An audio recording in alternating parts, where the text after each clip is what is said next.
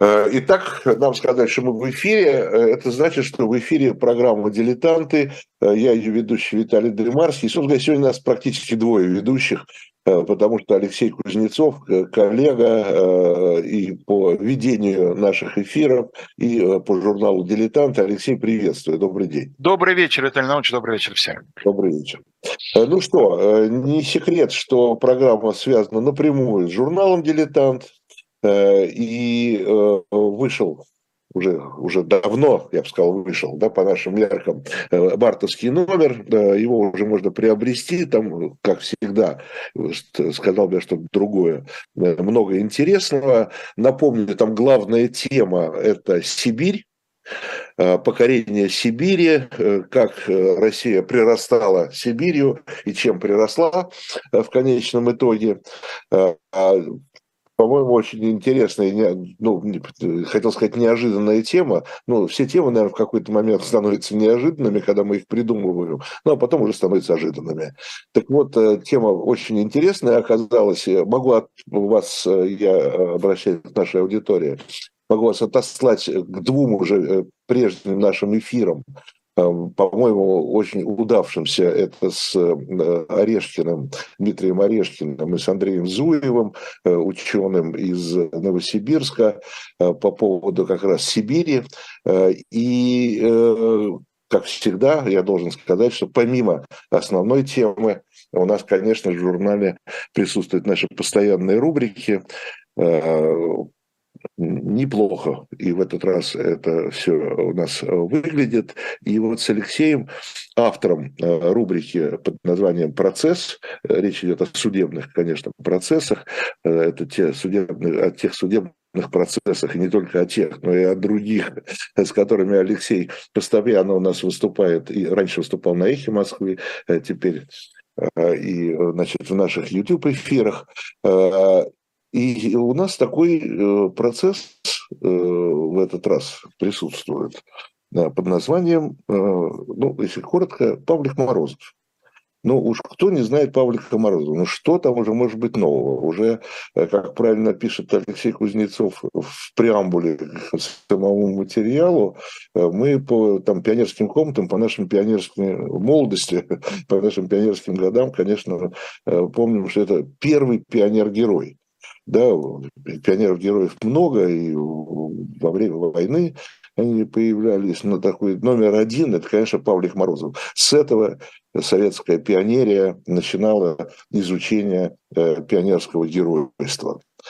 А, тем не менее, э, это был суд, это было э, некое разбирательство, и было еще э, разбирательство журналистское Алексея Кузнецова, э, и тогда ему слово а почему вообще вдруг Алексей решил взяться за этот процесс и его нам описать?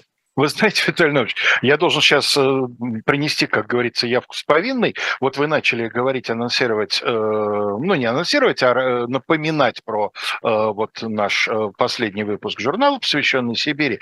И только тут мне пришло в голову, что на самом деле я фактически нарушил правила, которые у нас есть в отношении рубрики «Процесс», а оно заключается в том, что тема материала в этой рубрике не должна быть связана с главной темой. Это не то, а, что какой-то... Не какой-то там жесткий запрет, но просто в свое время, когда думали, как эту рубрику, что называется, в жур- к журналу присобачить, там была идея, что вот она будет предшествовать следующей главной теме, то есть в предыдущем номере будет процесс каким-то образом, да, э, связанный с будущей главной темой. Потом от этого отказались, потому что поняли, что, в общем, это никак особенно не работает на, э, так сказать, продвижение следующей темы. И только сейчас я понял, что, черт, ведь на самом деле э, в каком-то смысле э, события, произошедшие в таком вот не в э, географическом, а в общепонятийном смысле в Сибири, потому что все, что за Уральским хребтом, все, что к востоку от Уральского хребта, это в, в нашем сознании Сибирь. Вот, а, кстати, в, в журнале в главной теме об этом и пишется, что Сибирь вот в этом значении э, гораздо шире, чем Сибирь вот как регион, там Западная Сибирь, Восточная Сибирь, как это понимают э, ученые-географы. И в этом смысле э, процесс Павлика Морозова, точнее над убийцами Павлика Морозова, это тоже элемент покорения Сибири советской властью, крестьянской Сибири, э, которая довольно существенно отличалась от крестьянства европейской части страны. Э, это получилось само собой. Я про это честно не думал совсем. Я думал про другое. Я ну, думал про то, что, к великому моему сожалению, опять возобновилась э, борьба за детские умы, а точнее даже не борьба, а достаточно агрессивное внедрение в эти детские умы э, каких-то выгодных государству, значит, максим принципов, как сейчас говорят, там, мемов и так далее.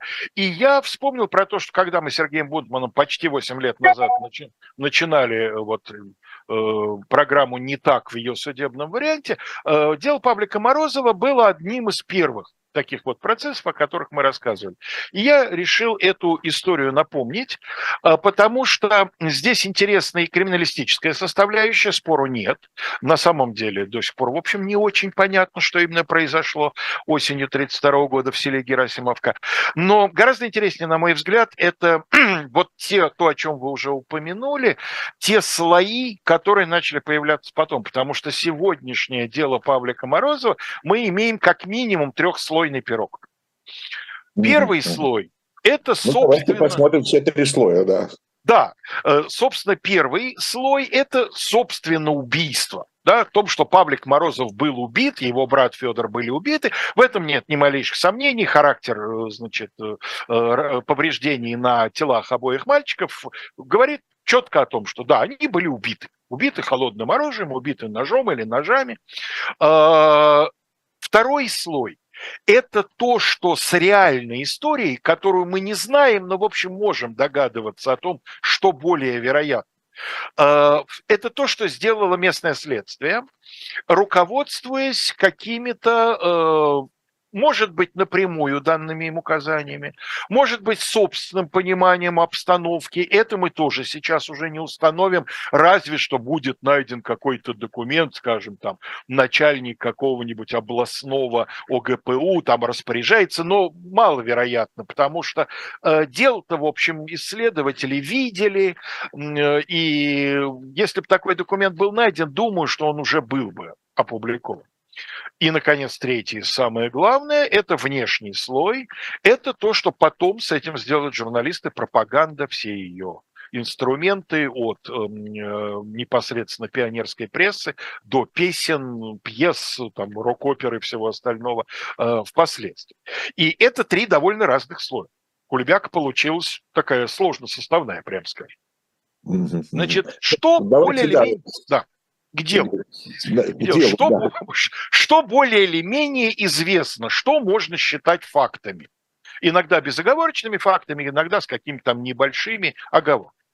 Значит, э, место действия – это нынешняя Свердловская область даже, нет, вру, извините, это нынешняя Челябинская область, а, значит, Тавдинский район, село Герасимовка, село, которое в свое время, еще до революции, прибыло некоторое количество столыпинских переселенцев. И вот в 2010 году из Белоруссии а, прибыл Трофим Морозов, совсем еще тогда значит, мальчик со своими родителями, вот по этой самой программе переселения за Урал. А, как раз программа освоения Сибири. Э, да, и эта программа и освоение Сибири тоже. И, конечно, в первую очередь, это программа решения аграрного вопроса в европейской части России. Это попытка что-то сделать с аграрным перенаселением. Но да, вы совершенно правы. Одним из важнейших побочных э, следствий реализации этой программы должно было быть введение в сельскохозяйственный оборот новых земель, то есть освоение Сибири. Вот, и э, э, Значит, э, Дальше он женится на местной женщине. Она не из Герасимовки, она из соседней деревни. Но она местная, она родилась там на Урале. Ее, э, значит, э, звали Татьяной. И у них начинают рождаться дети. Вот первым в 18 году рождается этот самый Павлик, Павел Трофимович Морозов. Вообще в семье родится потом еще четверо детей. Все мальчики исключительно. Один ребенок умрет во младенчестве, а остальные, в общем, выживут, вырастут и проживут разной продолжительности жизни. Э, Павлик не очень продолжительную, а его младший брат Федя совсем короткую, в девятилетнем возрасте он был убит вместе с 14-летним Павликом.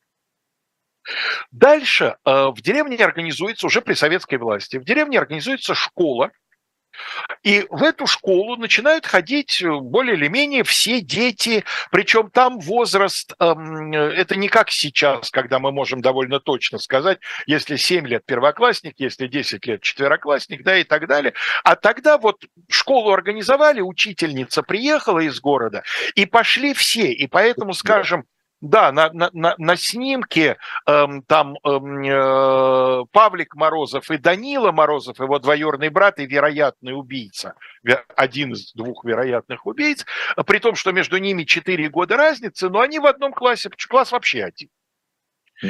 И эм, э, дальше это, вот просто, в... это просто борьба с неграмотностью, это просто э, обучение грамоте. Фактически. Это единственно возможный в тот момент начало школьного образования, там, где школы раньше не было. Вот такие школы создаются, потом потихонечку э, они будут э, расширяться, будут появляться новые учителя, будет вырастать вот эта э, классная система, но довольно долго, особенно в сельской местности, будет не такой уж большой редкостью, что в одном одном классе могут оказаться дети с интервалом там в три года э, по возрасту, потому что, ну, разные обстоятельства у всех семей.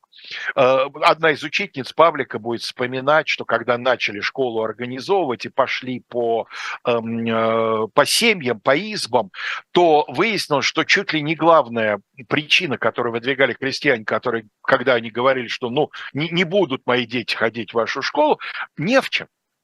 Вот одежды нет сидят в избе, где-то на печи, в теплом месте, дети, завернутые в какие-то тряпки, э, а маленькие вообще, после того, как печь истопили, и она подостыла, маленькие вообще внутрь в печь прячутся и там, значит, греются. Нету не в чем ходить. Э, валенок нету, полушубков нету, шапки нету, да, а до школы все-таки иногда там деревни за Уралом часто довольно раскидистые, там иногда и внутри одной деревни километр надо пройти. Мне кажется, здесь очень важно еще все-таки иметь в виду э, нашей аудитории, э, поскольку мы все-таки об истории еще говорим, да, понять, это уже начало 30-х годов. Это не то, что там молодая советская власть, да? Нет. То есть она еще молодая, конечно, но она уже вполне оперившаяся, да, уже 15 э, лет. Она настолько уже, э, не хочу сказать не молодая, но она настолько уже крепко стоит на ногах, что уже не первый год, как идет сплошная коллективизация, уже идет индустриализация, и это тоже чрезвычайно важно для понимания событий, произошедших в Герасимовке, потому что туда в конце 20-х годов начинают прибывать спецпереселенцы, так называемые, то есть раскулаченные.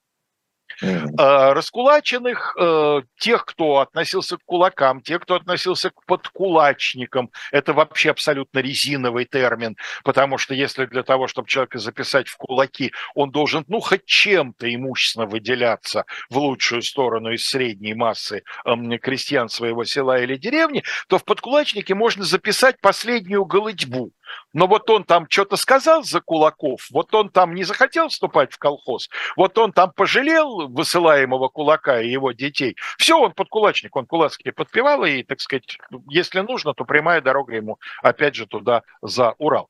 И вот, собственно, по той версии, которая выдвинет следствие, и потом подхватит и умножит э, пропаганда разными способами. Э, первый конфликт случается из-за того, что Трофим Морозов, который во время гражданской войны служил в Красной армии, был каким-то там младшим командиром, то ли отделенным, то ли взводным. Значит, он, вернувшись с гражданской войны с репутацией своего, для советской власти. В конце 20-х годов его делают председателем Герасимовского сельсовета. А что такое председатель сельсовета? На тот момент это практически вся власть в э, селе и его окрестностях. Потому что партийной власти в Зауральском селе, ну, еще нет, ну, нету там своей парторганизации, да. Если там есть ячейка, может быть, ну, набралось три коммуниста, есть ячейка, то они еще, конечно, никакой отдельной власти собой не представляют. А сельсовет – это все.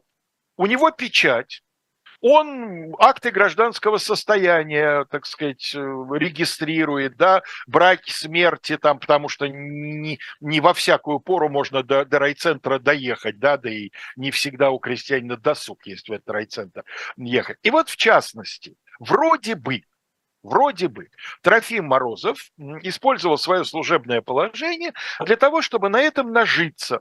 Он э, за деньги, за продукты, э, продавал вот этим вот спецпереселенцам справки о том, что они являются крестьянами Герасимовского сельсовета такая справка, еще сплошная паспортизация еще не началась. Вот-вот начнется, но начнется сначала в городах, да, крестьяне, колхозники вообще, как мы знаем, паспортов в сталинское время не получат. И э, эта справка, это по сути э, такой документ, дающий право на относительно свободное передвижение по стране. Вездеход, как нас называли. Совершенно верно, да. Аккредитацию, которая шла с грифом, с этой самой, с указанием везде, называли вездеходом. Но это не совсем вездеход, потому что все равно потом, когда колхозы будут организованы, помимо этой справки крестьянину, оказавшемуся в городе, нужно будет предъявить командировочное удостоверение из колхоза, что он не сбежал, а вот он, значит, приехал там продать колхозную продукцию или по какой-то другой, значит, значит, общественной надобности. Но в любом случае это некий документ, который позволяет э, что такое у нас, что-то, да, что-то вмешалось. Какое-то... что это было, да. Э, возможно, Павлик, тень Вызвали, вызвали, вызвали. А Гамлета, да. Студенты-медики, изучая латынь, не, не, не, не желая этого, вызвали дьявола, да. Вот. А, и а, вот вроде бы он, значит, торговал этими самыми справками. Похоже, что торговал. Скажу почему через некоторое время. А вот дальше э, факты начинают заканчиваться. Потому что э, известно, что э, Трофима Морозова судили приговорили вроде бы к 10 годам, отправили на строительство Беломор-канала. Там его судьба сложилась достаточно э, счастливо. Э, времена были еще по известному определению Анны Андреевны Ахматовой вегетарианские. На Беломор-канале, как мы знаем, э, всячески пропагандировалась программа перековки, да, вот сюда люди попадают и здесь честным трудом превращаются в новых советских людей. Вот, видимо, Павел, э, простите, Трофим Морозов, он сумел себя представить так, таким человеком, и эм, э, он э, в результате освободился через три года за ударный труд и вроде бы даже был награжден орденом. Ну, если орденом, то он за ударный труд на тот момент это могло быть только трудовое красное знамя, да, так сказать, ничего другого ему дать не могли. Но вот он в родную деревню не вернулся, он э, приехал туда на Урал, но жил в городе и так далее. Да? Он больше в этой истории не участвует. Вот якобы по э, одной версии.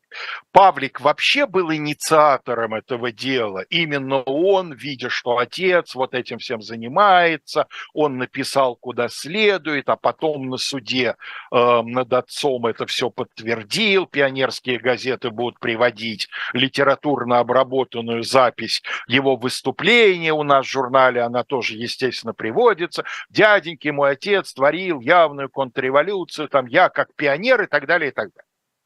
Это то, а, чему нас учили, то, на, на, на чем да, мы выросли, собственно. Да, да, да. Э, картина на это есть, работающая она у нас в журнале, как иллюстрация приведена.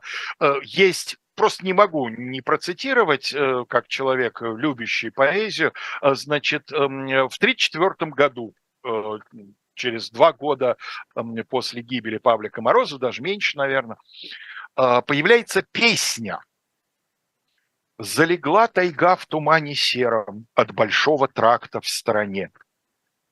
Представьте себе мизансцену, да? Тайга от тракта в стране залегла. Для ребят хорошим был примером на деревне Паша Пионер. Был с врагом в борьбе Морозов Павел и других бороться с ним учил. Перед всей деревней выступая, своего отца разоблачил. За селом цвели густые травы, колосился хлеб в полях жнивья за отца жестокую расправой угрожала Павлику родня. И еще четыре куплета такого же качества. Эм, ну, эм, э, особенно, конечно... Это еще положено на музыку, да? Да, это положено на музыку профессиональным композитором Францем Сабо, а слова на минуточку Сергея Михалкова. Ну, я, конечно, понимаю, что Сергей Владимирович э, из дворян, но просвещенные дворяне вообще считали своим долгом некоторые из них в сельском хозяйстве разбираться. Вспомним Энгельгарта и письма из деревни, да? Колосился хлеб в полях жневья. Это, это фантастика какая-то. Для того, кто понимает, что такое жневье, это вот эти вот оставшиеся после скашивания хлеба, стерня так называемая, да, вот как в полях жнивья может колоситься хлеб, это умой вместить не может. Но это Сергей Михалков и до дяди Степы всего один год остается.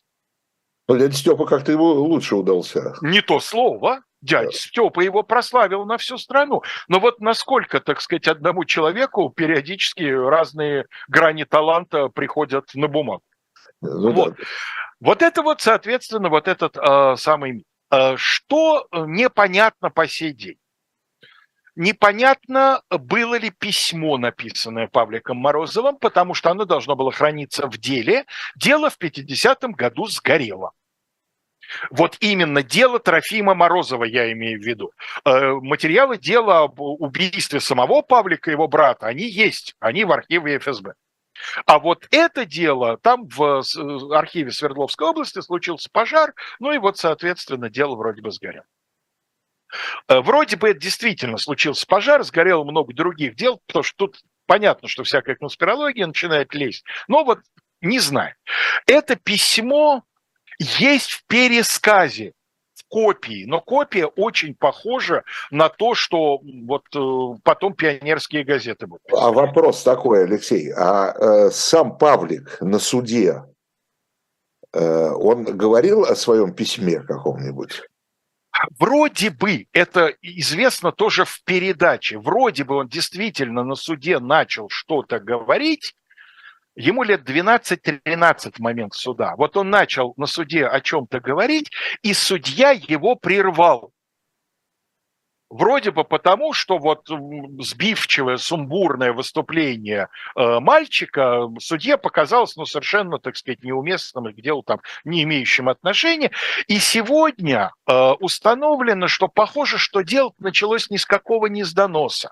А дело началось с того, что попались на какой-то железнодорожной станции бдительные Э, чекисты, скажем так, бдительные милиционеры, и кто-то из э, вот этих спецпереселенцев с поддельной справкой вызвал подозрение, сделали запрос и выяснилось, что справка липовая. То есть совершенно никак это все не связано было, э, я имею в виду начало этого дела, не связано было с деревней, а пришло извне абсолютно естественным образом. Да? Э, вот такое начало дел представить гораздо, в общем-то, проще, чем э, вот эту вот эм, каноническую версию. Но на суде вроде как он выступал, вроде как по своей инициативе, или точнее пытался выступить. Э, судя по тому, что судья его прервал и, так сказать, отправил на место, наверное, это никакого там влияния на судьбу его отца не оказало, потому что и так у обвинения было достаточно для того, чтобы его закатать на Беломорье. А вот дальше, похоже, э, история действительно выглядит таким образом. Э, мальчишек, которые пошли в тайгу за клюквой. Это был 3 сентября, самое время клюкву собирать. Э, мать в это время уехала в район. Она отправилась э, теленка или корову продавать. Ее не было дома. Значит, младших кому-то пристроили под надзор. Да, ну там остался еще один брат, который был между Павликом и Федей. Вот, наверное, он совсем маленького своего братика там пас, а двое его братьев пошли за клюквой. Вот через некоторое время, через несколько дней после того, как они ушли, нашли их тела в нескольких километрах от деревни. При этом они, видимо, уже возвращались, потому что на месте преступления обнаружено много разбросанной клюквы. Видимо, они уже возвращались, кто-то их подстерег или встретил, или там еще что-то. А, довольно быстро, следствие не баловало разнообразием версий, довольно быстро был арестован дед, отец отца Сергей Морозов. А, были арестованы двое дядей, Павлика и его брата Феди, это мужья сестер Трофима Морозова. Дядя. То есть они дяди не кровные, а через брак ему. Оба зажиточные по тем меркам крестьяне Кулуканов и Силин. Вот их тоже, значит, отдадут под суд. Якобы Кулуканов подстрекатель и организатор, Силин соучастник. Силина, кстати, оправдают что говорит о том, что суд, в общем, был, видимо, не совсем постановочным процессом, и увидев, что против Силина ну, совсем слабая э, доказательная база, суд решил, что ну, а и отпустим его, да, и нам же вроде как это в зачет пойдет как признак нашей объективности. Вот. И бабушка, которая будет, э, значит, проходить по этому делу как соучастница, которая помогла потом э, избавиться от улик, постирала рубашку, рубашки окровавленные, там помыло нож и так далее. И так. А сегодня мы можем сказать, что кроме признательных показаний Данилы и Сергея Морозовых и очень сбивчивых показаний трех других подсудимых, у следствия суда, в общем ничего не было. Экспертиза, осмотр тел был проведен неквалифицированными людьми, ну, обычными фельдшерами первоначально. Э, нож так и не смогли привязать и доказать, что он был оружием убийства. Рубашки были постираны, от чего отстираны, установить не смогли. Кровь это была или там еще что-то, если кровь, то чья, да. В общем, одним словом, но признательные показания были. Про это, ну что можно сказать? Э, ну, наверное, больше 50% за то, что действительно они убили. А, хотя... А, а если, извините, Алексей, а, во всей этой версии, которая звучала на суде, было ли, э, присутствовала ли э, идея мести или там, я не знаю, за, за, за, за Трофима? Э, в э, выступлении обвинителя, да, в обвинении, выступлении обвинителя в протоколах, которые заполняли следователи, да, из классовых побуждений, значит, э, и за то, что вот, значит, э, отца законопатил, и то, что там представлял угрозу для вот этих своих родственников, Кулуканова и Силина, значит, зажиточных крестьян, вот якобы он готовился там их разоблачить. Там, похоже, история... А, а, а что разоблачать? То, что они зажиточные? А, нет, им предъявили не просто зажиточность, а то, что они зажимали хлеб, то есть, иными словами, уклонялись от налогов, да, они не показывали свой, ре... да, свой реальный урожай, не показывали, не сдавали то, что обязаны были сдать советской власти. Другую там какую-то враждебную деятельность проводили. Но там на самом деле похожа история и более простая, и в каком-то смысле даже более страшная. Нам, Виталий Иванович, нужно несколько секунд прерваться. Я так понимаю, что книжки у нас есть, да, для того, чтобы их... Ну, давайте, поскольку у нас сейчас половина, э, то, как вроде полагается, да, да. Э, про книжку рассказывать. Давайте э, действительно э, прервемся, чтобы вам вот что сказать. Это я обращаюсь к нашей аудитории. Во-первых, по поводу самого журнала. Э, сайт шоп э, Дилетант Медиа приглашает вас к себе. Там можно купить журнал. Это многие жалуются, что не могут купить, не могут увидеть там и так далее. Э, через, через сайт вы можете легко купить журнал. Ну, если поискать, наверное, можно и где-то там в киосках тоже, хотя система распространения становится все хуже и хуже, и проблемы есть. Это мы признаем, но это не, ничего мы с этим сделать не можем. Делаем максимум возможного, чтобы э, журнал был для вас доступен. Ну и шоп «Дилетант Медиа» – это, конечно, историческая литература. Самая разная. Э, и э, сейчас вот наши там девушки, которые этим занимаются, попросили сказать, что и предупредить вас, что вы, не дай бог, не пропустили бы новинку в нашем магазине. Это книга Никола Макиавелли, никого-то самого Никола Макиавелли трактат о военном искусстве. Мы обычно действительно о Макиавелли вспоминаем Э, в связи с политической философией, да, с политической историей. Но здесь о военном искусстве это э, вот э, в сторону такой уход в сторону военного дела.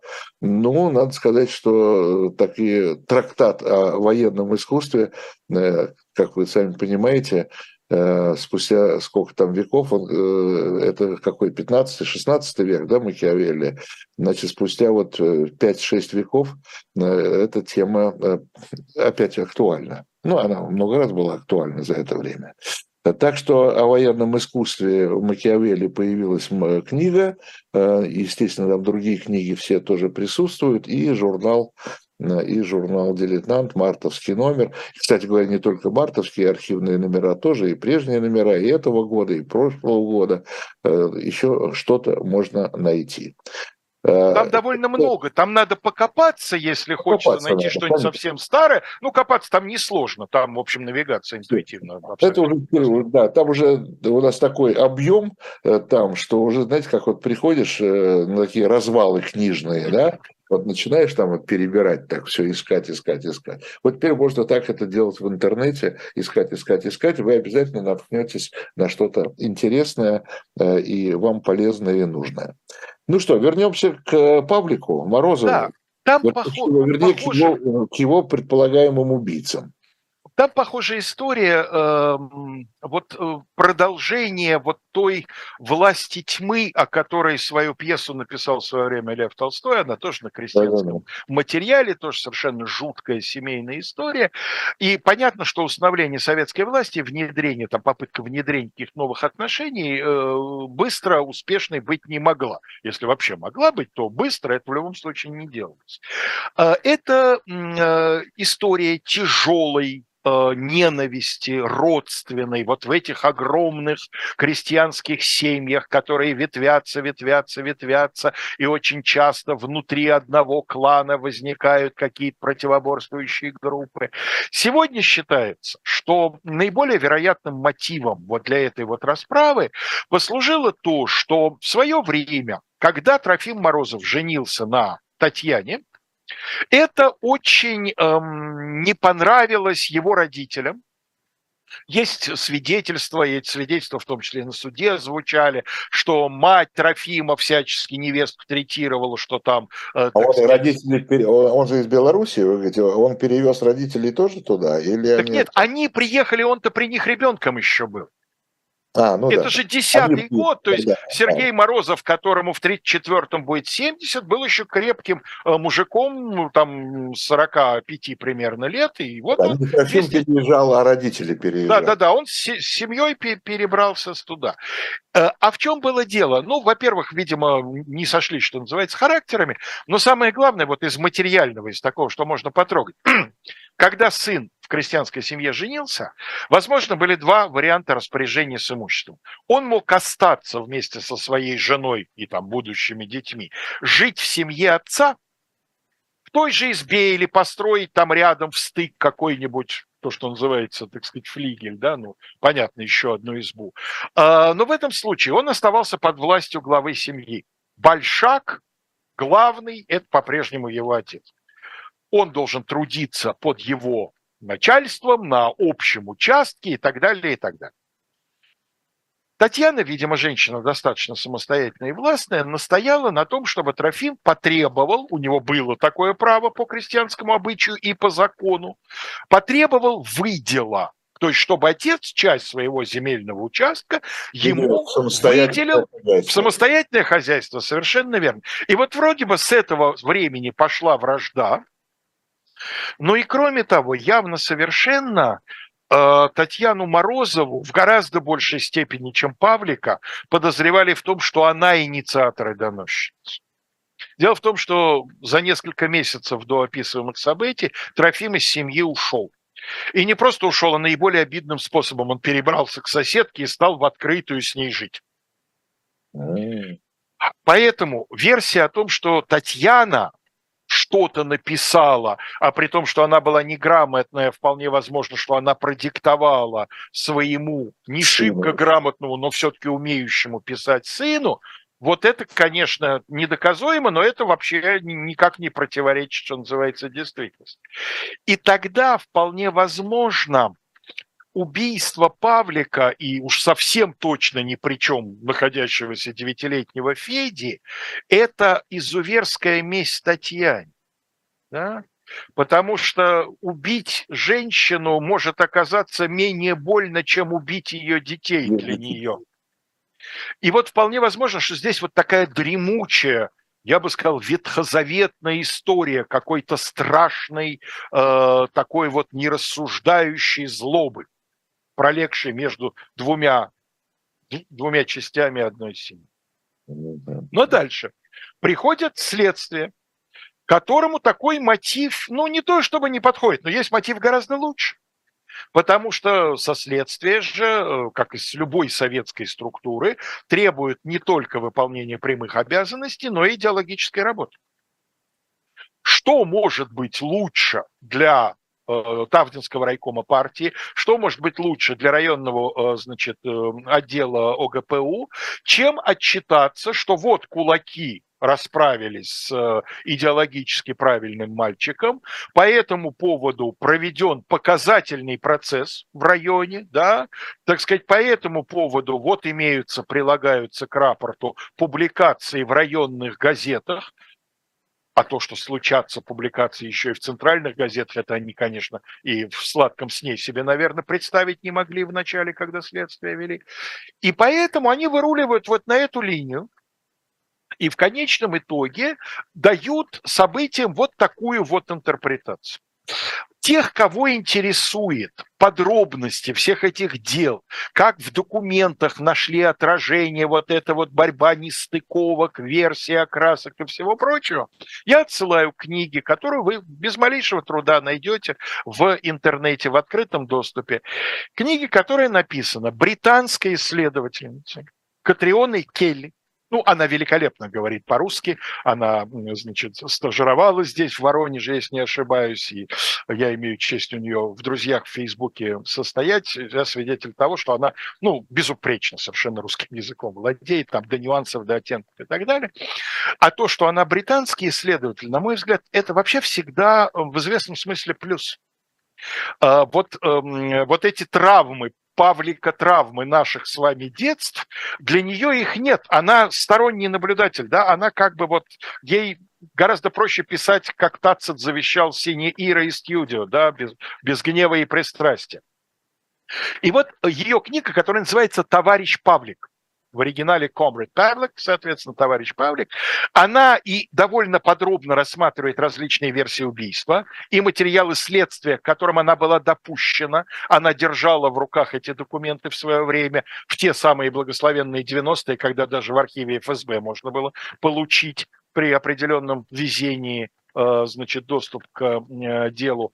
И э, Кроме того, по меньшей мере половина книги посвящена вот созданию культа как он создавался послойно. В этом смысле это безумно интересное чтение. Потому что эм, э, дальше пропаганда, она как бы в три этапа. Этап первый – это деятельность газеты «Пионерская правда» и аффилированных с ней структур, как сегодня говорят. Да, извините, Алексей, я да. вот здесь э, на секунду прерву буквально. Э, э, пионерская правда – это уже, как бы, ну, как бы сейчас сказали, федеральный уровень. А тогда Совершенно верно союзный уровень. Ведь сначала это должно было выйти за пределы Герасимовки, это, это и что там, Тобольской губернии, по-моему, да? Тогда? Нет, это на тот момент это Свердловская область. Ну, неважно, да. Ну, за, за пределы своей губернии и за пределы Герасимовки сначала, да. Э, то есть это кто-то должен был из местных властей это Конечно. За... Конечно. Да? Газета «Тавдинский рабочий», вот она первая и начинает, то есть районная газета, самый-самый, что называется, приближенный уровень, а дальше – то ли кто-то из местных селькоров, рабкоров, это же тогда безумно было популярно, вот это вот непрофессиональная журналистика, такое вот раннее советское блогерство, то ли кто-то из них на бум Господа Бога забросил это в пионерскую правду, то ли в пионерской правде внимательно следили за региональной прессой в поисках нужных новостей и обнаружили, да, и в результате Пионерская правда начинает перепечатывать те материалы, посылает своих спецкоров. И, наконец, за дело берется весьма небездарный человек, который, видимо, вот если говорить о персональной ответственности, то два человека в Советском Союзе 30-х годов являются в первую очередь соавторами вот этого раннего культа Павлика Морозова. Ну, одного мы все прекрасно знаем, это Максим Горький, который вообще умел сильно растрогаться и был человеком сильных страстей. И вот когда ему уже окончательно осевшему в Советском Союзе, уже, в общем, э, незадолго до его смерти, когда ему в 1934 году эту историю рассказали, Максимыч там по, по привычке прослезился, сказал, ни в коем случае, никогда это не должно быть забыто, давайте сейчас организуем сбор средств на памятник там и так далее. Ну и с его очень легкой в этом смысле руки, значит, пошло. А вот практическую сторону работы делал такой человек, как Виталий Губарев, которого люди вашего и даже моего поколения знают в основном по одной книге. По королевству кривых зеркал, конечно. А, это... Алло. Да, да, да, я здесь. Да? Подождите, это не тот Губарев, который о космосе писал. Совершенно верно он писал и о космосе тоже, он вообще был достаточно плодовит, у него эм, э, такая интересная раннесоветская фантастика для детей, Трое на острове, путешествие на утреннюю звезду, встреча на далекой планете. Это тоже он. Но вот эти вещи он создавал, будучи уже известным детским писателем. А э, «Королевство кривых зеркал» и повесть о Павлике Морозове – по-моему, первое издание 40 что ли, год, ну, до войны точно. Вот он с этого начиналась его всесоюзная слава. И дальше он всю жизнь будет теме Павлика верен, и в значительной степени все маломальские большие и маломальские художественные произведения о нем до определенного момента это Виталий Губрин. Он такой своеобразный монополист этой темы. Вы лучше меня знаете гораздо больше, можете рассказать про то, что сакральные темы были закреплены за определенными людьми. Ну, Абы ну, ну да, да. И, и да, и нет. Ну, там все-таки все-таки не так там строго, да, конечно. Это не значит, что никто не мог э, до этого дотронуться, но никто не мог, э, никто не мог изменить ну, как бы стержень, да, самого, самой легенды, самого мифа, да? Да, и, конечно. Возможно, возможно, были только вариации.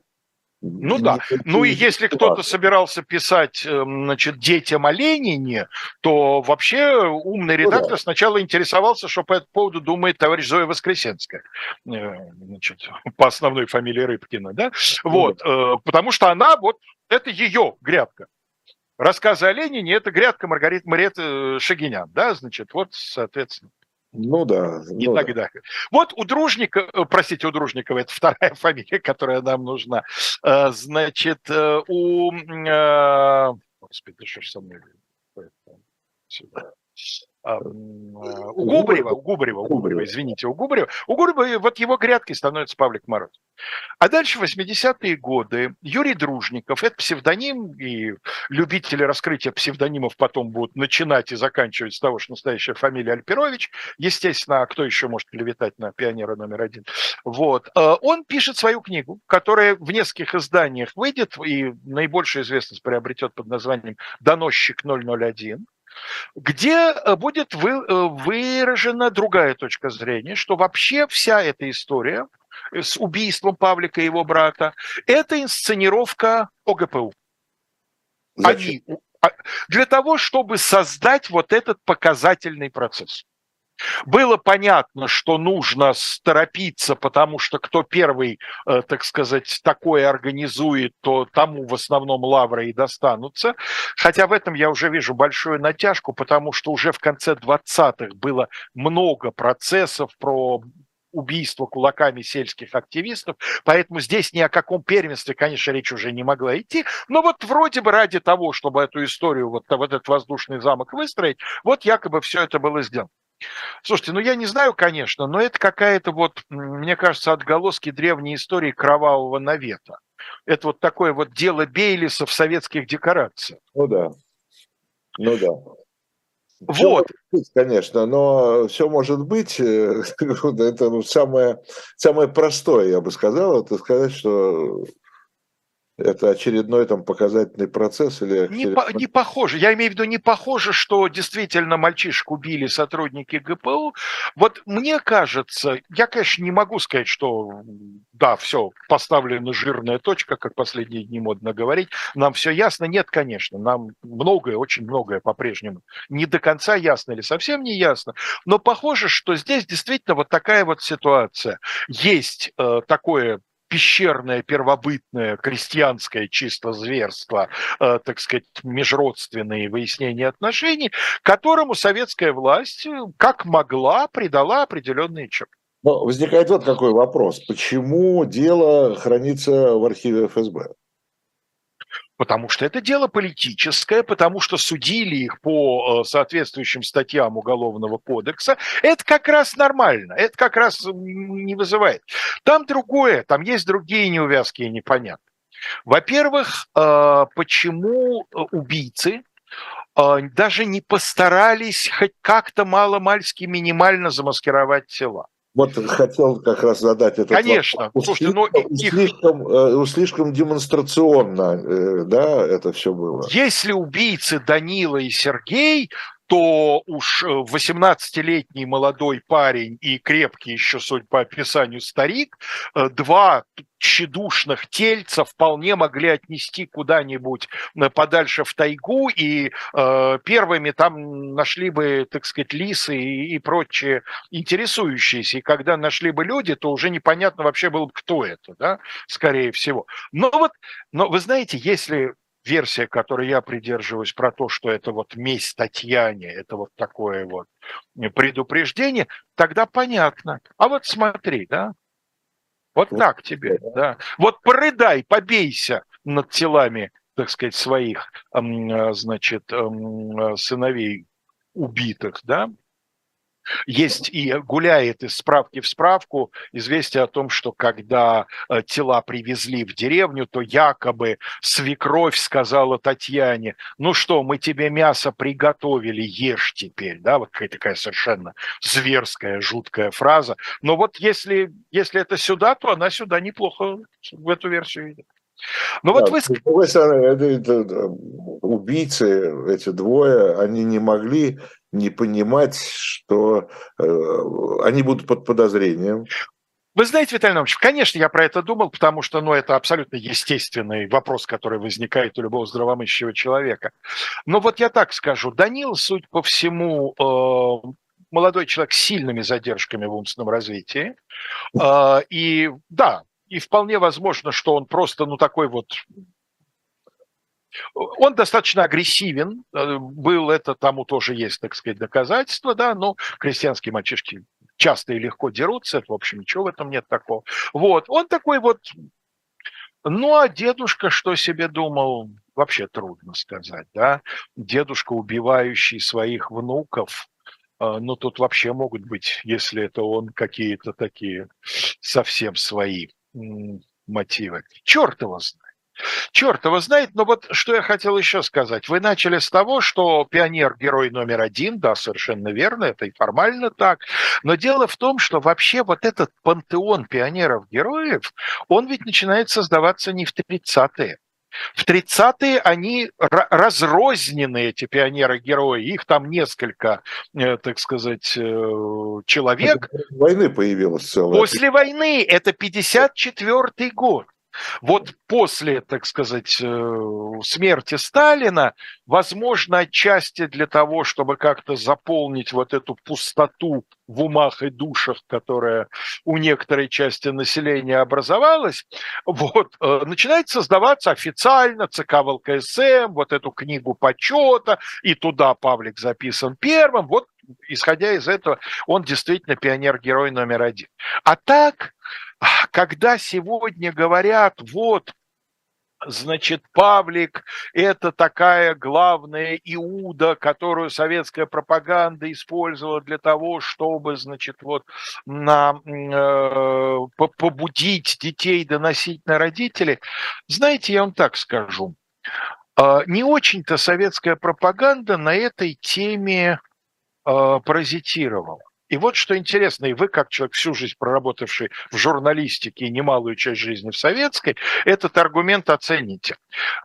На, на вот таком, как мы сегодня скажем, центральном уровне газеты более солидные, чем «Пионерская правда», не публиковала ничего. Ни в «Правде», то есть, это, то есть это только на, на, на пионерской да. правде все остановилось? Да, да, да. Можем ли мы себе сегодня представить, чтобы, скажем, о подвиге челюскинцев не писали «Правда» или «Известия»? Можем ли мы писать, чтобы о рекордах, представить, что о рекордах Кокинаки не писали «Правда» или «Известия»? И если бы действительно нужен был бы умученный кулаками э, невинный младенец и святая кровь его для того, чтобы призвать пионеров, значит, э, сдавать своих нелюбящих советскую власть родителей, можно себе представить, чтобы из этого сделали на первых страницах центральных газет. Но этого не было. Но этого не было. Странно. Тоже интересно. Странно. Странно. То есть, видимо, мы немножко все... Есть даже слух, проверить, байка это или нет, невозможно. Есть даже слух, что как в частном разговоре Сталин якобы сказал, вот мерзавец отца предал. Да? Трудно сказать. Но тем не менее к тому, что с одной стороны, конечно, все, кто были знакомы с историей Павлика Морозова, самостоятельно могли дойти до мысли, что хороший пионер, он обо всем рассказывает, в том числе и о том, что дома происходит. И примеров таких в 30-е годы будет множество. Будут десятки тысяч примеров, когда отрекались от родителей после, но были и десятки, не тысяч, но десятки примеров, когда доносили на родителей, и это становилось э, началом, э, значит, дела по 58 статье. Так что то, что не было централизованной пропаганды в этом направлении, ну, тем не менее, все равно сработало до какой-то степени. Ну, конечно. А, Алексей, э, ну, все-таки, так сказать, формальности ради, понятно, да, что оба были приговорены к смертной казни, да? Значит, нет, не совсем. Ну. Э, к смертной казни приговорили э, двоюродного брата Данилу, 18-летнего, и э, дядю Арсения Кулуканова, который якобы вот главный заводчик всему этому делу. А стариков Морозовых, 70-летних, приговорили к 10 годам тюрьмы э, с учетом их старости, но они в скорости оба в тюрьме и умерли. Так что, по сути, да, тоже понятно, что для них... То есть, по сути, то есть, по сути никто, никто не выжил, потом никто уже э, на свободе не был. Ну вот только вот этот второй дядя Силин, которого вообще признали невиновным и за недоказанностью отпустили. И он больше никогда никаких показаний не давал, интервью не давал. Нет, он, по-моему, был репрессирован вскоре уже как кулак, отдельно, так сказать, и поэтому нет. А будет давать в перестроечные годы и после распада Советского Союза, будет давать интервью один из переживших войну и доживших до преклонных лет братьев Павлика Морозова, Алексей Средний, э, один из средних братьев. Вот он, эм, э, живя вместе с матерью они жили в Крыму, там она получала государственную пенсию, ей там то ли квартиру, то ли домик выделили, по-моему, в Алубке, что ли. Вот он э, что-то там писал, ну вот как же клевещут на моего брата, там вот, то все, пятое, десятое. Но тоже нельзя сказать, что, э, по крайней мере, вот в то, во что превратит мать э, Зои и Шуры Космодемьянских своих да. детей, да, в профессию, этого не было. Этого а, а Татьяна? Вот Татьяна будет жить, она проживет довольно долгую жизнь, она, значит, будет жить там, там, сначала на Урале, в городе, потом она вот переедет в, в, в Алубку, но сказать, что она там активно выступала с воспоминаниями о Павлике, нет, нет. Она достаточно, так сказать, затворником жила, там время от времени что-то. Э, понятно. Ну что, остается, остается нам только нашей аудитории сегодняшней э, посоветовать, да, приобрести журнал, там все это подробно, и не только это. Напоминаю еще раз, там главная тема – это покорение Сибири, Э, приращение Сибирью э, России. Э, там много других тем. Вот я сейчас открыл перед собой журнал. Здесь, кстати говоря, поскольку это мартовский номер, то, конечно, мы не могли пройти мимо 70-летия смерти Сталина. И здесь довольно любопытный материал. Рассекреченные донесения КГБ марта 1953 года о настроениях в Петербурге, в Петербурге, что я говорю, в Ленинграде, э, о ленинградских настроениях э, в различных средах, и среди интеллигенции, в рабочем классе, э, значит, настроение и реакция на смерть вождя, что, значит, говорил об этом, что говорили об этом люди между собой, и КГБ все это дело, значит, фиксировало, и потом отчеты посылала в местные идеологические уже институты, в первую очередь там в райкомы и в обком партии, и, значит, все это обрабатывалось и естественным образом значит, э, изучалось. Э, это что касается вот мартовского номера журнала. Еще раз э, смогу направить нас на сайт Shop Dilettant Media. Там, напоминаю, книжка трактат э, Макиавелли о военном деле. Э, это тоже можно приобрести, как и сам журнал, и как много другой исторической литературы. Программа «Дилетант» прощается с вами на неделю. Всего доброго, до встречи. Всего и доброго. Огромное спасибо Алексею Кузнецову. Всего спасибо. доброго, до свидания.